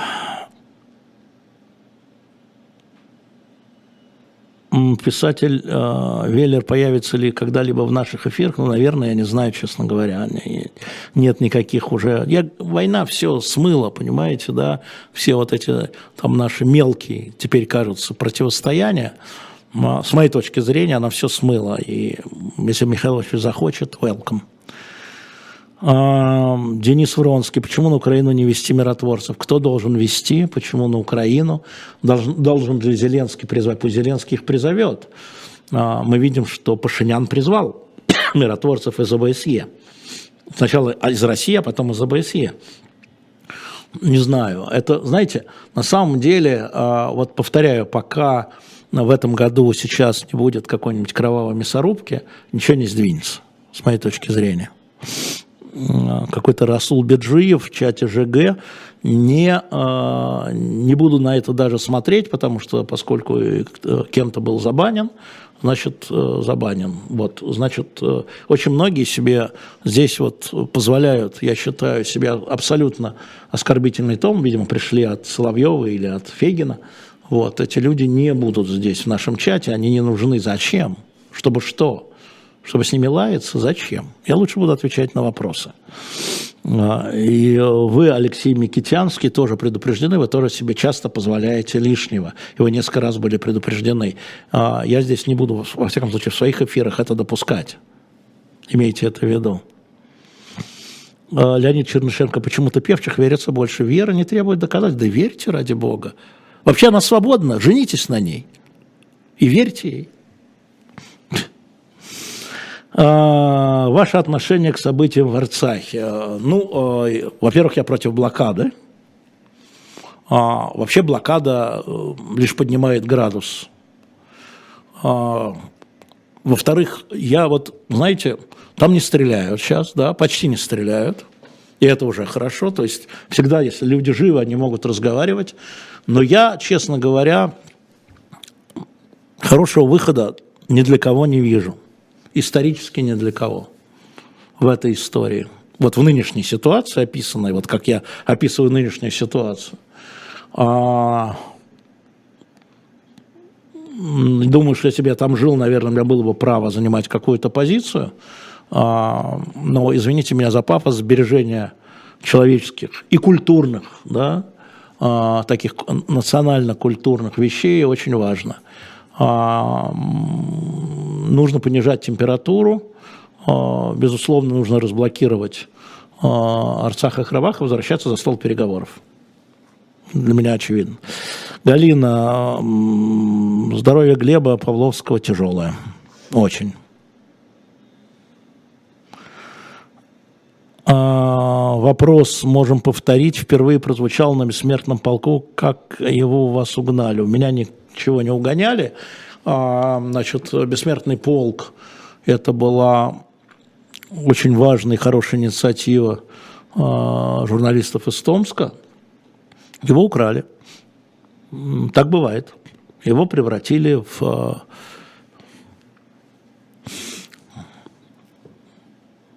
во что-то государственно-деревянное, к сожалению. Хотя очень много людей, я знаю, они искренне туда идут, это правда. А, и вообще память о семье войне, не о войне, вот не о, а вот о, семье войне очень важна и очень, и очень не получается. Ну, теперь все рванутся свататься к певчих. Давайте, ребята, быстро, пока она свободна. Хорошенькая, в общем, да? Ну, так, ну, ничего. Э, с а, английским паспортом, как мы тут выяснили, как она сказала сама, не как мы выяснили, прошу прощения, как она сказала сама, с английской хорошей квартирой. Ну, вперед. А, а, Певчих также предполагала, вы знаете, я не посмотрел, но да, было взаимодействие с Собяниным, безусловно. Я вообще-то был зампредом общественной палаты, меня номинировал Сергей Собянин. И а, я не буду вам сейчас рассказывать, сколько ора и крика, вы же знаете мой характер, было, и сколько зданий, скажем, по реставрации было спасено и объяснено. Конечно, а как же? Да, было, и я как э, член общественной палаты могу про это рассказывать отдельно, как работала общественная палата. Например, могу вам сказать, что э, уличные музыканты, вот не даст соврать мне Вадик Ковалев, да, это просто надо было проламливать, когда был запрет, помните, научных музыкантов. Э, и, э, значит, это дело было наше с Вадиком Ковалевым, когда мы убедили, позвали Андрея Макаревича, позвали полицию, там люди, которые говорили, что не надо там музыкантов, они под окнами. Да, взаимодействовал с Сергеем Семеновичем, безусловно. А как же, если ты уж пошел туда? Безусловно. Но все остальное придумки. А вам только одно скажу. А как вы думаете, а, удалось Алексея Анатольевича Навального зарегистрировать кандидатом мэра в 2013 году? М? Без взаимодействия с Сергеем Собяниным получить голоса муниципальных депутатов от «Единой России», а кто взаимодействовал, не я, с администрацией президента, а, с господином Володиным по поводу э, регистрации Алексея Анатольевича Солямин, э, Собянина, э, Навального, что я говорю, в 2013 году? Кто ходил? М? Без взаимодействия, так вот само? Ну, прекратите. Несерьезно. Конечно, взаимодействовал. И не скрывал. И главное, это не скрывал. В отличие от... А, так, э, ну, как сказал Певчу, мы это проверим, да, 40 тысяч евро в ипотеку с шестого года, ну, прекратите, ну, прек, ну, прекратите. Ну, хорошо, но не женитесь на ней тогда, если вы считаете, что квартирка маловато. Ну, вы, надо же быть корыстным, вот как она считает. Вот и, да. А, наоборот, э, почему канали... Подождите, она перешла на мою личность. Я всегда разговариваю с людьми на том языке, на каком они разговаривают со мной про меня. Вы что думаете, я разрешу ходить по ногам себе? А. Клеветать на меня? А. Не разрешу. Пожалеют. Но поскольку это все было в предположительном, виде. Сколько, знаете, сколько раз ее звали сюда на интервью? Не я. И она не приходила. И на эхо. Что знала про вопросы. Но Дудь молодец. Дудь молодец. Да, достойно учить. Женитесь, составьте счастье, барышня. Что вы, ну, вас зовут Мария, нет Мария, у нее другие вкусы. А, да. Анка, есть надежда, что Ройзмана не посадят? Смотрите, там 10 томов дела уже, сейчас пошел период ознакомления, а 10 ну, томов дела накрутили. Кстати, публично передаю Катя Гордеева от Жени Ройзмана, тебе огромное спасибо. Катю допрашивали, следователь уходила по поводу того, что, скажите, Гордеева она там была, да? Тебе спасибо. Мак мерзота какая попер на ножку монстабиль. Да, это вы привыкли, что по вас ходят. Это вы привыкли, а я не привык. Я никому не позволю. Так, да, ну спра- о чем спрашивает, а то я а, и отвечаю. Ну, а, Сакаев, какой шанс у Собянина стать преемником Путина? Слушайте, а если говорить о преемниках Путина, то надо понять, в каких обстоятельствах возникнет преемник. Назна... Будет ли он назначен э, при жизни Владимира Владимировича, при его действии, или он возникнет после? Э, и здесь я думаю, что э, фигура преемника должна быть, если вы хотите мою точку зрения, слабой, потому что она должна быть компромиссной. Что-что, Сергея Семеновича слабым я бы не назвал.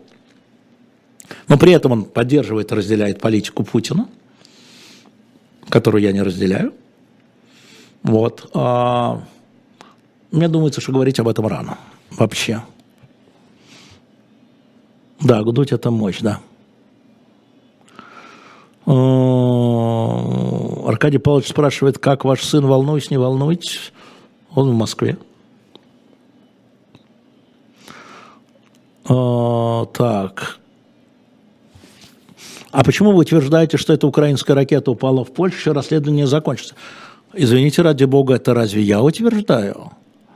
Это разве я утверждаю? К премьер-министру Польши, пожалуйста. К Моравскому. Ну вот.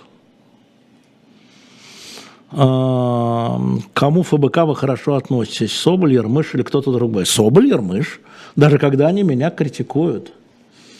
Да? Да я и к певчих-то неплохо отношусь.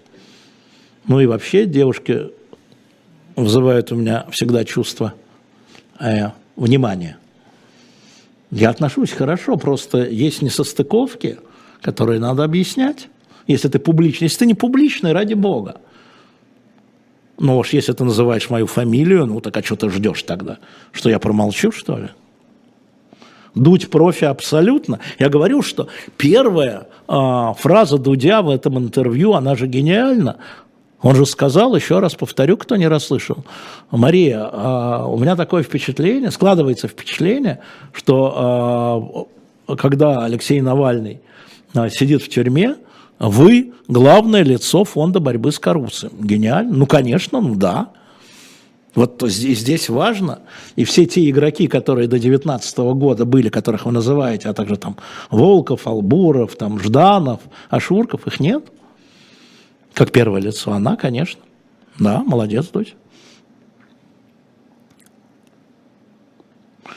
А, слушай, Алексей Венедиктов про Путина всегда ставит осадок так, что Певчих может быть и права. Может и права, может не права. Ваше право – на любую точку зрения. Я вам говорю, что она сама говорит, предположу. А вы идете дальше, у вас, наверное, больше сведений, чем у нее. А, несложно отдуваться за всех либералов, спрашивают Диас, как сказал Пригожин. Ой, у нас Пригожина цитируют в чате. Боже мой, Евгений Викторович, наверное, это вы сами. А, во-первых, я не либерал. Мне услуга, я реакционер. И мои политические, как бы сказать, а, фигуры, на которых я смотрю, это Рейган и Тэтчер. Они не либералы совсем, ну, они либералы в смысле экономики, но не либералы в смысле политики. Рейган и Тэтчер – наше все. Это во-первых. А, во-вторых, я отдуваюсь за себя, но, может быть, еще за своих друзей. Я никогда не рассчитываю на кого-то еще. Да, вот моя точка зрения такая, почему я должен ее менять под влиянием вот э, чего-то там. Э, Максим Саранский, 34 Певчик, говорит, у вас есть готовый президент в тюрьме, это Навальный, а мне кажется, Фургал, ваше мнение. Конечно, Навальный, да, но Навальный в тюрьме. Навальный в тюрьме, и он ехал сюда, я знаю, что он там знал, но были люди в его окружении, которые знали, что его посадят в тюрьму и которые от этого выиграли, кто бенефициарий того, что он в тюрьме? Ну, кроме Путина, который его изолировал. Вот подумайте об этом сами. Я не буду показывать пальцем. Вот. А то, что Алексей Навальный кандидат, ну да, конечно, но выбирать-то будет вот те, кто вокруг нас. А, Фургал, наверное, тоже, да, ну, наверное, хорошо, когда не один кандидат, но, конечно, Алексей номер один, надо только, чтобы он вышел из тюрьмы, и чтобы желательно он вышел здоровым. Вы знаете, что он поехал недолечившись? Вы знаете, что немецкие врачи, говори, врачи говорили Мурана, вы знаете, что он обязан был продолжать курсы физиотерапии и делать это? Если кто-то думает, что я это не знаю, вы знаете, что он чего-то торопился или его торопили? Защитнички. Так, что тут?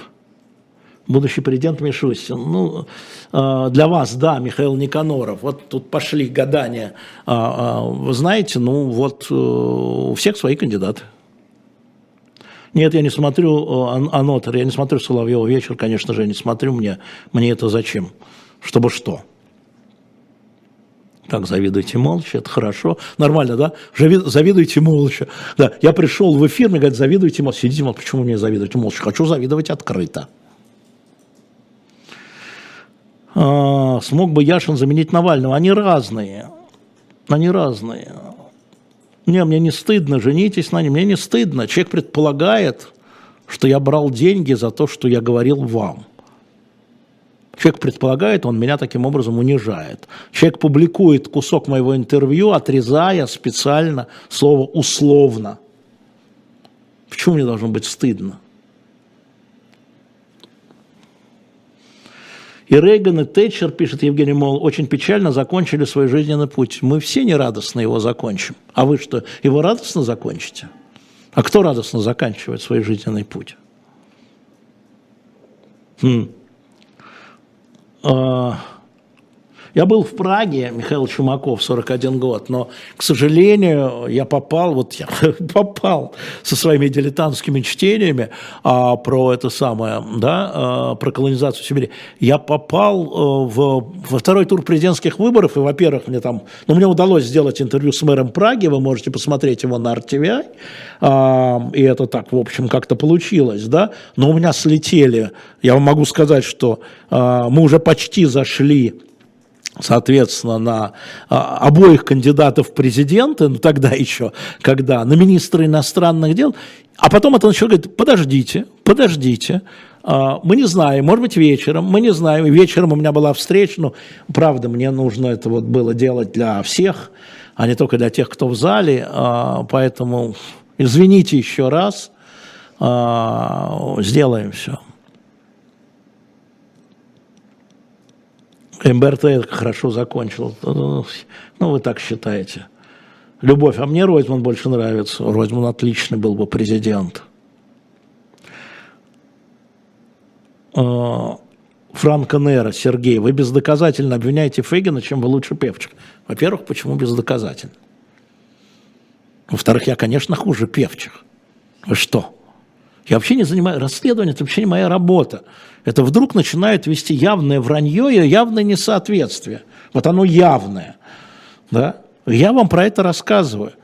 Я Алексею Анатольевичу Навальному еще до э, всего сказал, что в его окружении ну, там, очевидно совершенно оно инфильтровано. И привел ему несколько примеров. Он со мной не согласен. Я ему сказал, не вам, ему. Закрыто сказал, посмотри внимательно. Потом стали говорить, а вот этот парень. Потом выяснилось, не он. Нет, вот этот парень нанятый. Потом стало выясняться, что кто-то действительно там. На втором уровне, на третьем уровне, на четвертом уровне, но не на первом. А я считаю, что есть на первом. Но я не могу бездоказательно говорить, Фегин не в его окружении. Фейгин служил в войсках Караджича. Вы должны просто понимать, что тогда служить в войсках Караджича можно было только с согласия и по поручению, а когда вы возвращались, вы писали отчеты, и вам никуда уже не деться, вы на крючке. Потому что вы служили в войсках кого? Военного преступника, объявленного военным трибуналом. А он становится депутатом, адвокатом. А потом, когда идет дело Надежды Савченко, вы из Одессы, вы должны это помнить, вдруг Фейгин объявляет Илью Новикова агентом Кремля. В тот момент, когда вот Савченко должна приехать, но это было просто. Ну, посмотрите сами. Да он мне не интересен, правда.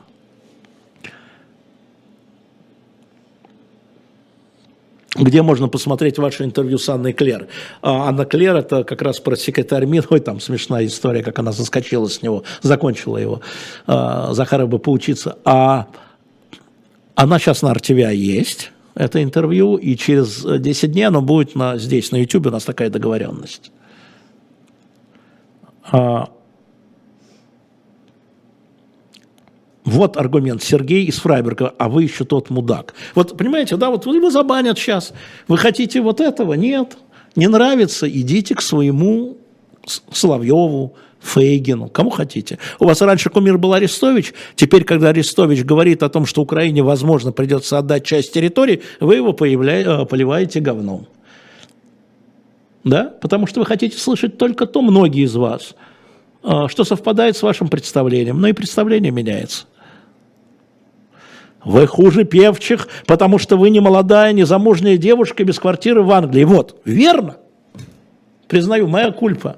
Я не молодая, и замужняя, и женатая. Лена еще раз своей жене с днем рождения.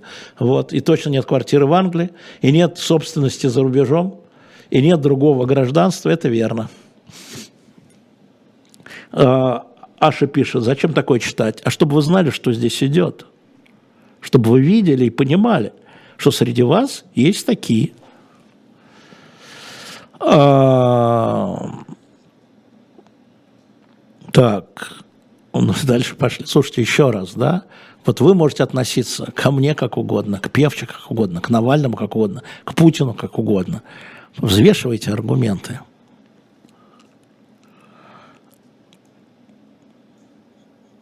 А, на момент Караджич не был, ну понятно, все, пошли туда. Да, он, на момент просто убивал по национальному признаку, просто стрелял, это было известно, да, он не был обманут. Ну так извини, скажи, я виноват. Вы хотите, да, я просто обманулся в Караджиче. Нельзя, нельзя. Так, я очень обаятельный, это точно, это единственное, что у меня осталось. А, не понял вопрос. Секундочку. Ростов-Дон. Роман, еще раз здрасте. Леонид Млечин должен высказать свое отношение к происходящему как политический образец. Что такое должен? Я считаю, что да, он считает, что нет. И по Познеру тоже. Но нельзя укрываться, да, вот, ну нельзя сейчас укрываться. Ну, у людей бывают обстоятельства. Я не знаю, куда делась Полонская Галина, честное слово.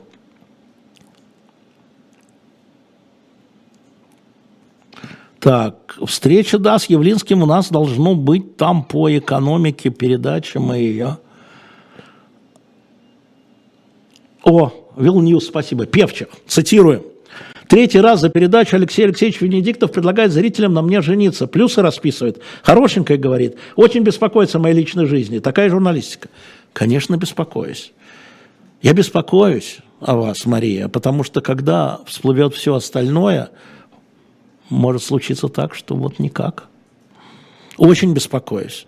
Я очень беспокоюсь о том, как вы были назначены дублером президента в 2010 году по предложению администрации президента, согласия ФСБ и МИДа, о чем вы не говорите.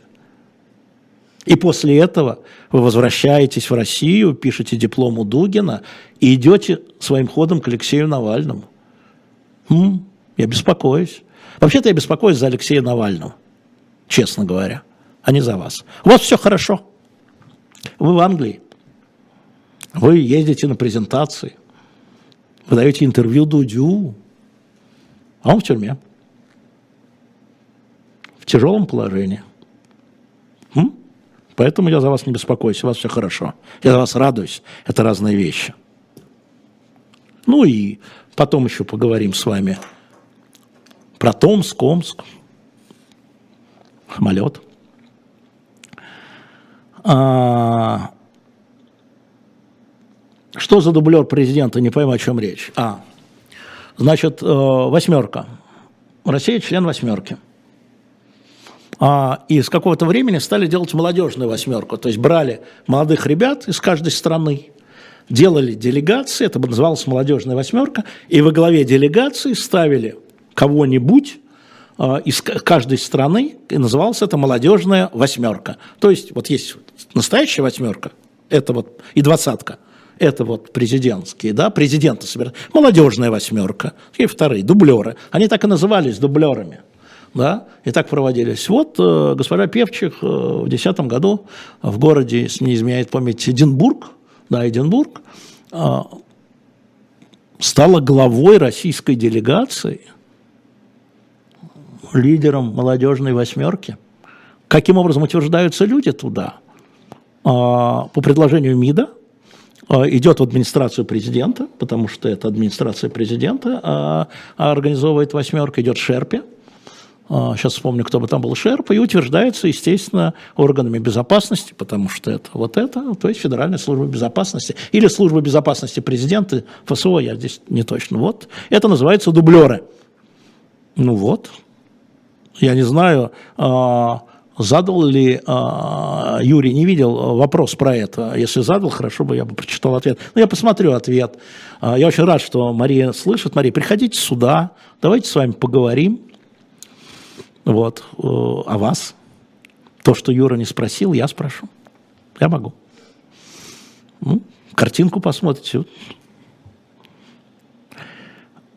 не как она ездила Африка, как она назначена была, как она была отобрана. Почему? Она же в это время в высшей школе, э, в этой самой, в лондонской школе. Она отобрана в лондонской школе, а числится на соцфаке у Дугина и пишет диплом. От те же года, 10-11, посмотрите, как одобрано, кто предложил, почему ее, ну и так далее. Или я леопард. Слушайте. А, так, Дело не в том, что она говорила про это. Про что? Кто ее предложил? Назовите мне. Я не смотрел. Ну, кто предложил? Как она стала? Как она стала? Ну, расскажите мне, расскажите. Ну, ну, ну, ну, ну, нет. Разберут на цитаты-то, конечно. Давайте про другое.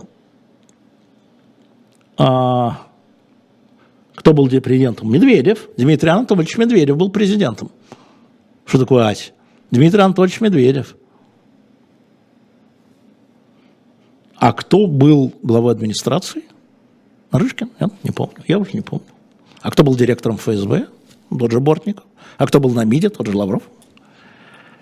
А, пишет, ну по блату попало. А как по блату? Какой там блат в администрации президента, ФСБ? Ну расскажите, мы знаем лучше. Угу. Ну вот началось опять. Давайте оставим Марию, пусть она э, пожелаем нет, а сейчас без шуток. Пожелаем, чтобы фильм Алексея Навального, Алексей Навальный, фильм «Навальный» получил Оскара. Это действительно может быть важно для его судьбы, может быть важно для его судьбы. Вот тут без шуток всяких. Естественно, пожелаем, чтобы он освободился. Я, правда, не вижу, как а, сейчас в этой ситуации это возможно. А, ну, понятно, что а, путем обмена, только непонятно, как это будет. Ну, будем надеяться. Но пожелаем, чтобы фильм получил Оскара, потому что это привлечет дополнительное, вот тут я согласен, дополнительное внимание к его судьбе, которое он не заслуживает. Он заслуживает то, а, чтобы возглавить часть российского оппозиционного движения и дальше идти туда. Так, э, я больше не говорю, вы спрашиваете, я отвечаю. А, так, хватит по президентов, только парламентской. Ну, вот это вот точно не ко мне, это вот к Михаилу Борисовичу с Гарри Кимчем. А вы могли предполагать, что выборы, особенно электронные, могут фальсифицировать Россию? Конечно, я мог предполагать. И поэтому сделано было все, чтобы уменьшить эту возможность. И я уже про это говорил неоднократно. А, и вот для тех, кто вообще никак, я скажу следующее. Профессор Шпилькин считает, что бумажные выборы в России, вот те самые 19 года, вокруг которых ломаются кофе, да, электронные, а, значит, треть бумажных бюллетеней, одна треть бумажных бюллетеней была фальсифицирована. Самые большие противники электронного голосования в Москве говорят, что 10% было фальсифицировано. Ну, в три раза уменьшили. Это шутка. Не было фальсификации. Не было. Это все предположим, что. Но, конечно, нужно было продолжать не кричать, мы не будем это делать, да, а продолжать работать над системой. Ну что, я ушел, отменили переголосование по просьбе тех, кто кричал. Ну, теперь вот были выборы без меня, да, и каков был результат? Муниципальный в Москве. Без переголосования.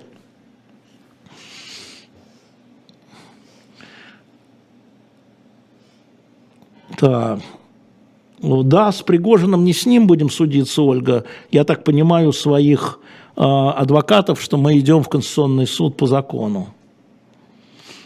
Данте, вы не можете признать свою ошибку. Вы хотите как кады, вы кадыровцы. Покайся, тебе скидка выйдет. Покайся, тебя из списка уберут. Кадыровцы. Знаете, на шантаж не поддаюсь. И купить меня, несмотря что, нельзя. Нет таких у вас возможностей. А, ну, тут пишут, да это же очевидно было. Ну, видимо, что-то это кому-то как-то, а, Сергей, из того, что здесь было написано и проговорено, было очевидно.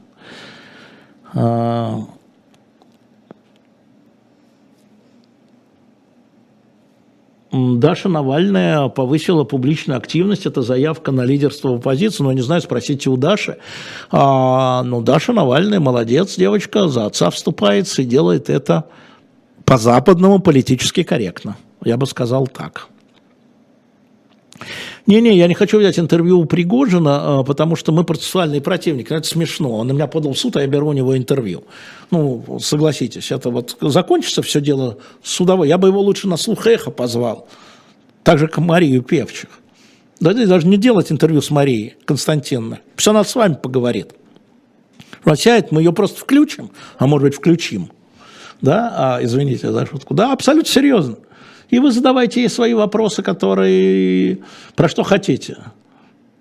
Хоть про меня. Но я счастливо женат, извините. Лена, еще раз с днем рождения. Вот. А, и Евгения Пригожина, я бы тоже сюда. Это очень хорошая форма. Садишься один на один, без посредников, и отвечаешь на вопросы, которые на экране. Мне кажется, э, это важно.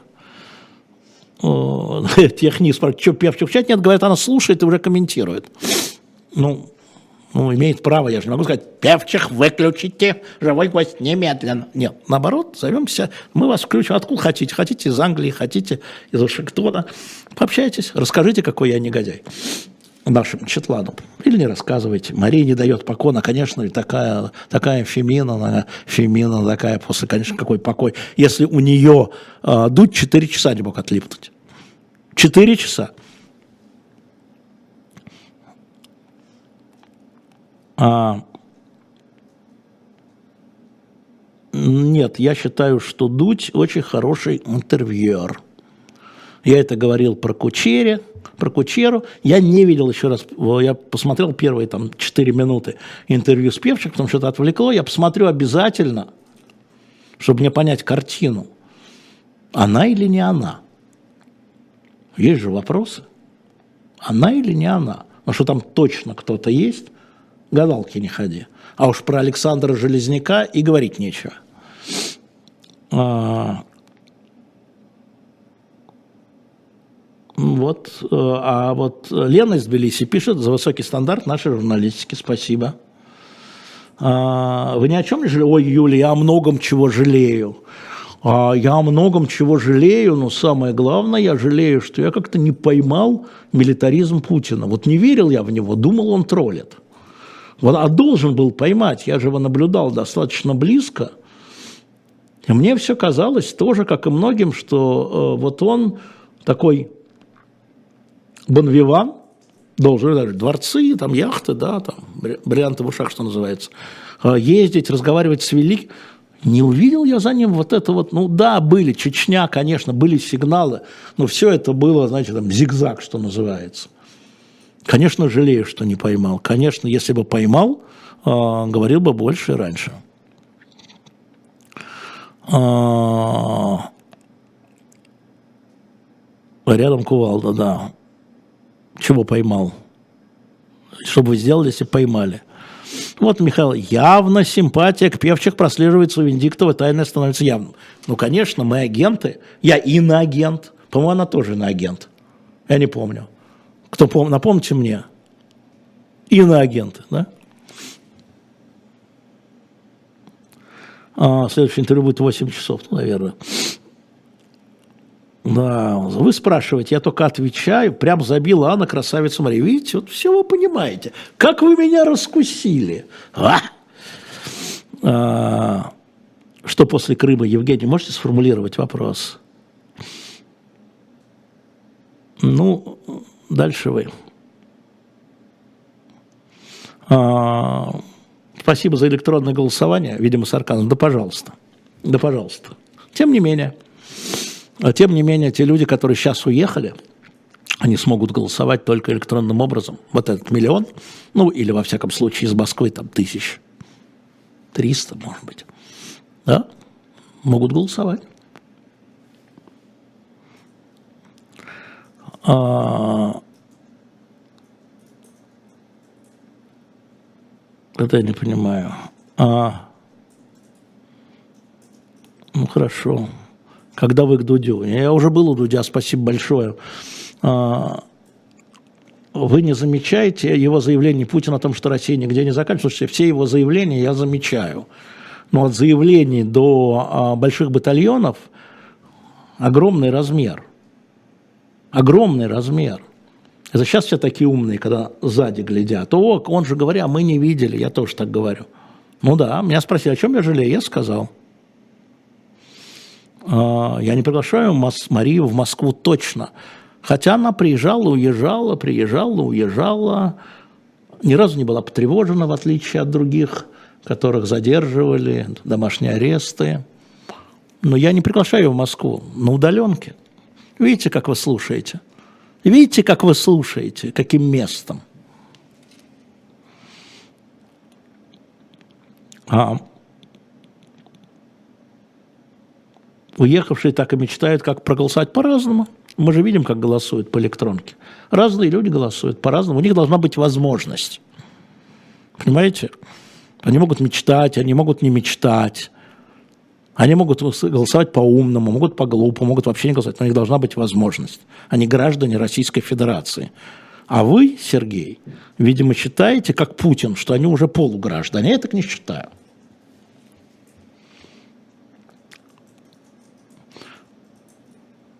А, так, приглашение на визу в Великобританию. Спасибо, есть синяя борода, 49 лет, Лондон. Спасибо, есть, но я поеду в Лондон тогда, когда у меня будет возможность интервью, если вы обратили внимание, серьезно. Я езжу только тогда, когда у меня есть возможность интервью. У меня есть некоторые там заброшенные крючки на некоторых людей. Вот. И как только у меня появится такая, ко мне подтвердят хоть что-нибудь, это как с Чехией или с Францией, а, вот, я тогда поеду. Спасибо большое за приглашение.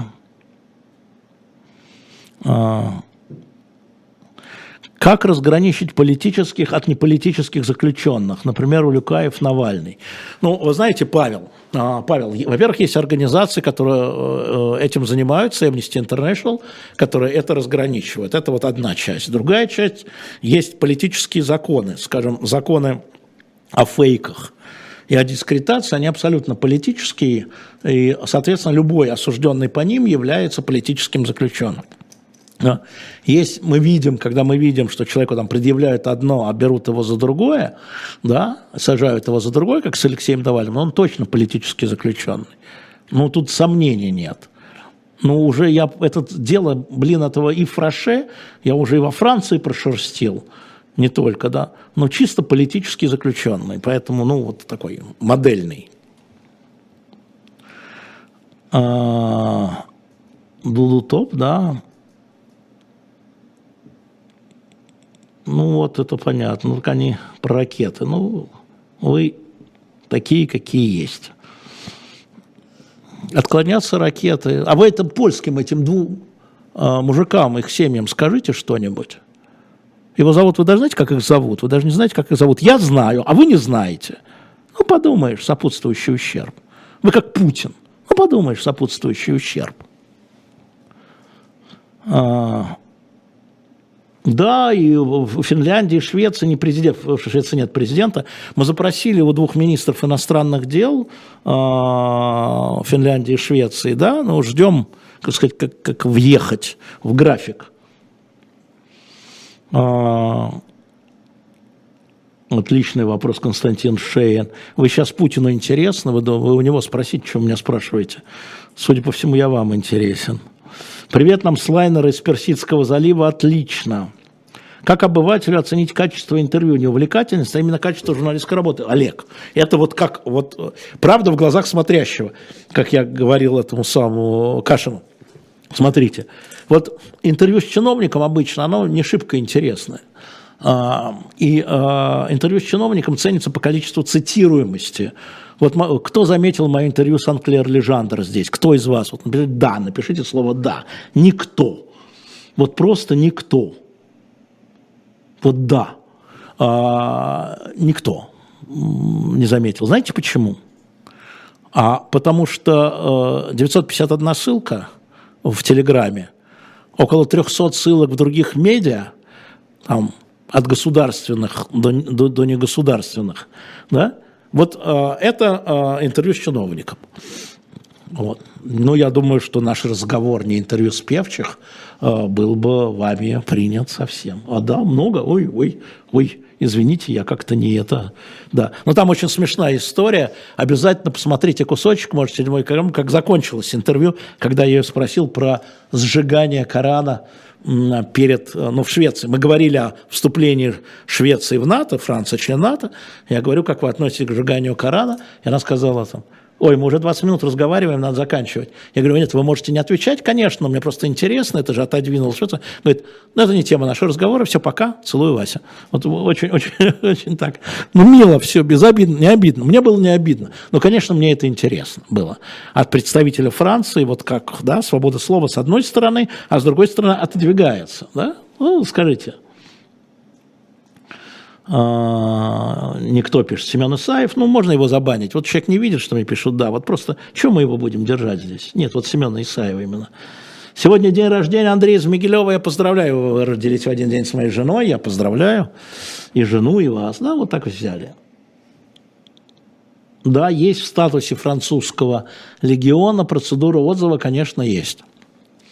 А, и это уже было что-то глупости.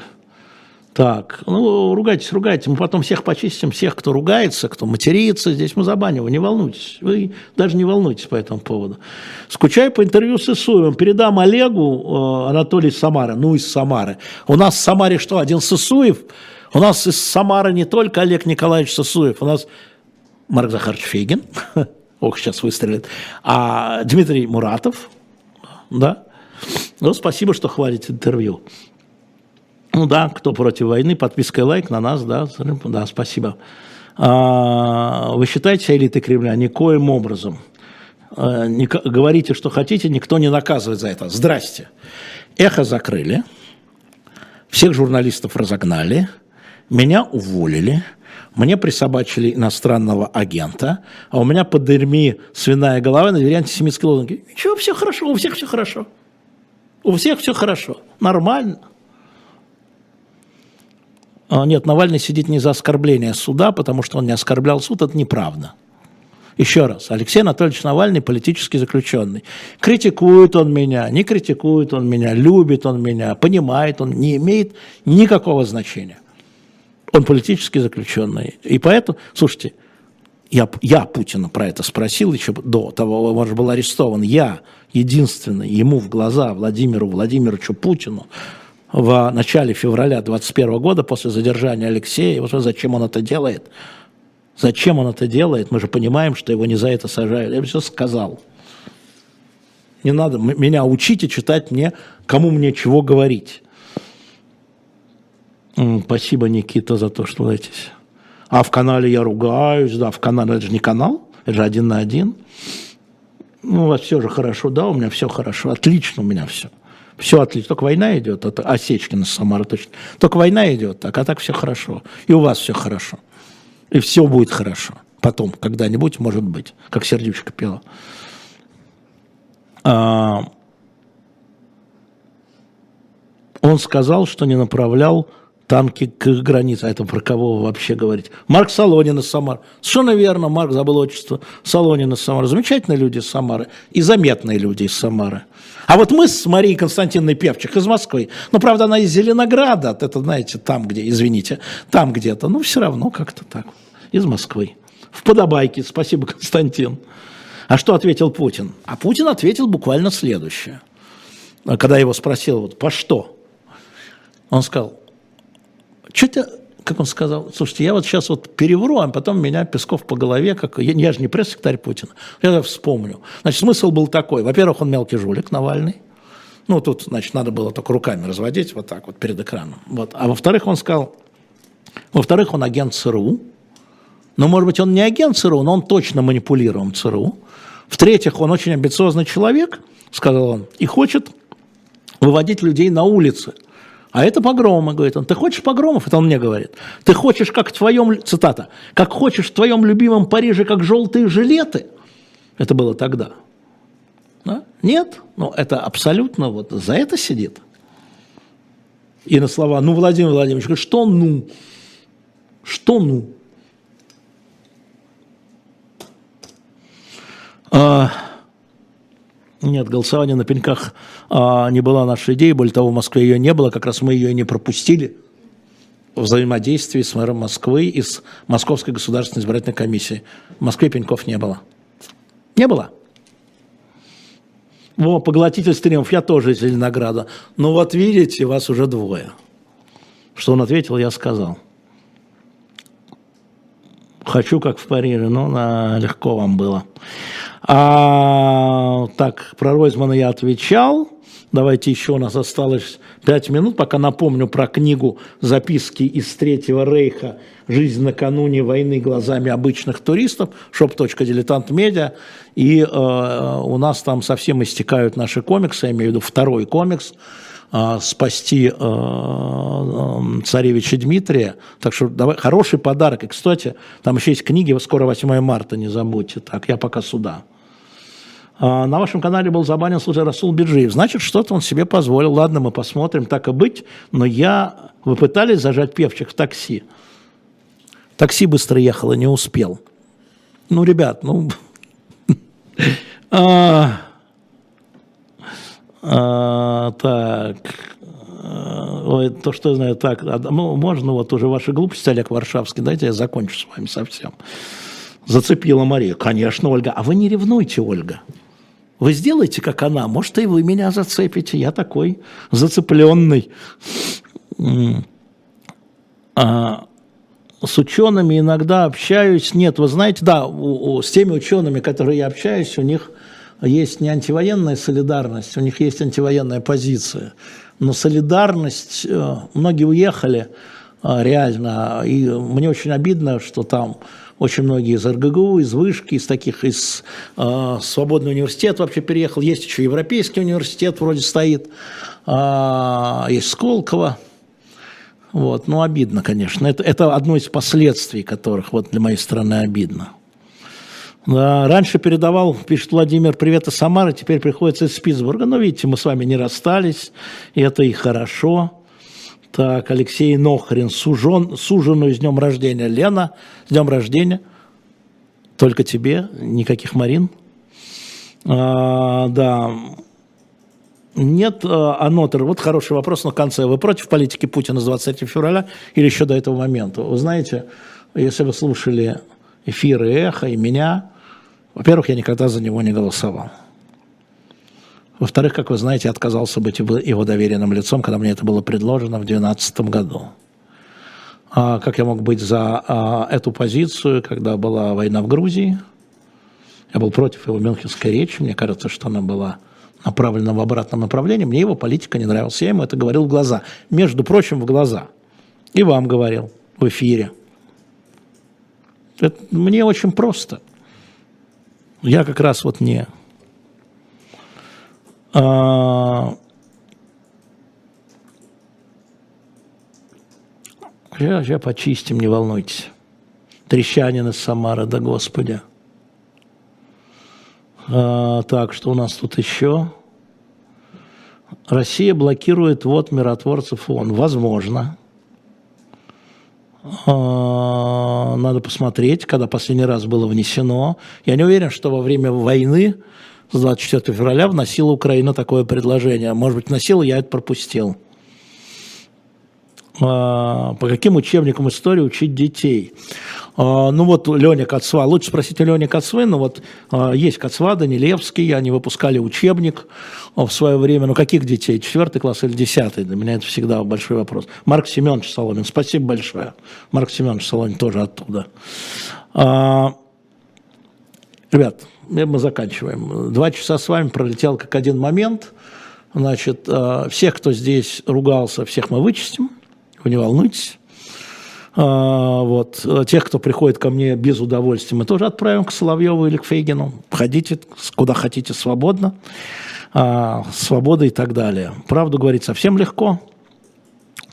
А, так, Беджиеву мы сказали. Интервью с Клэр было интереснее, чем с мэром Праги. Но, знаете, есть один момент, последняя минута, есть один момент, когда ты говоришь на языке, который понимаешь, я там знаю, это я виноват с мэром Праги, я какие-то вещи просто... Перевод был отличный, но скорость, понимаете, да, а не возникала химии. Когда идешь с переводом, не возникает химии. И у нас с ним химии не возникла, к сожалению, хотя он такой забавный парень. У нас, если вы будете смотреть интервью с мэром Праги, у нас химия, знаете, когда возникла? Когда я его начал про Трампа терзать. Вот про Твиттер. Он же из пиратской партии, мэр Праги должна быть свобода. А он начал уходить. И вот тут вцепились и покатились. Мне кажется, что вот этот кусок очень сильно э, удался. А про э, нужно ли водить э, в интернете и все прочее. Вот. Это на RTVI сейчас есть, э, мэр Праги и Анлежандр, потому что мы с RTVI договорились, что через две недели мы ставим его на, на живой гвоздь. Всем спасибо большое, буду ждать ответа от Евгения Пригожина. Знаете, когда тебя Евгений Пригожин объявляет врагом, Мария Певчих объявляет вором, кто-то еще объявляет долбоебом, извините, жизнь удалась. Поехал на день рождения к любимой жене. Всем пока.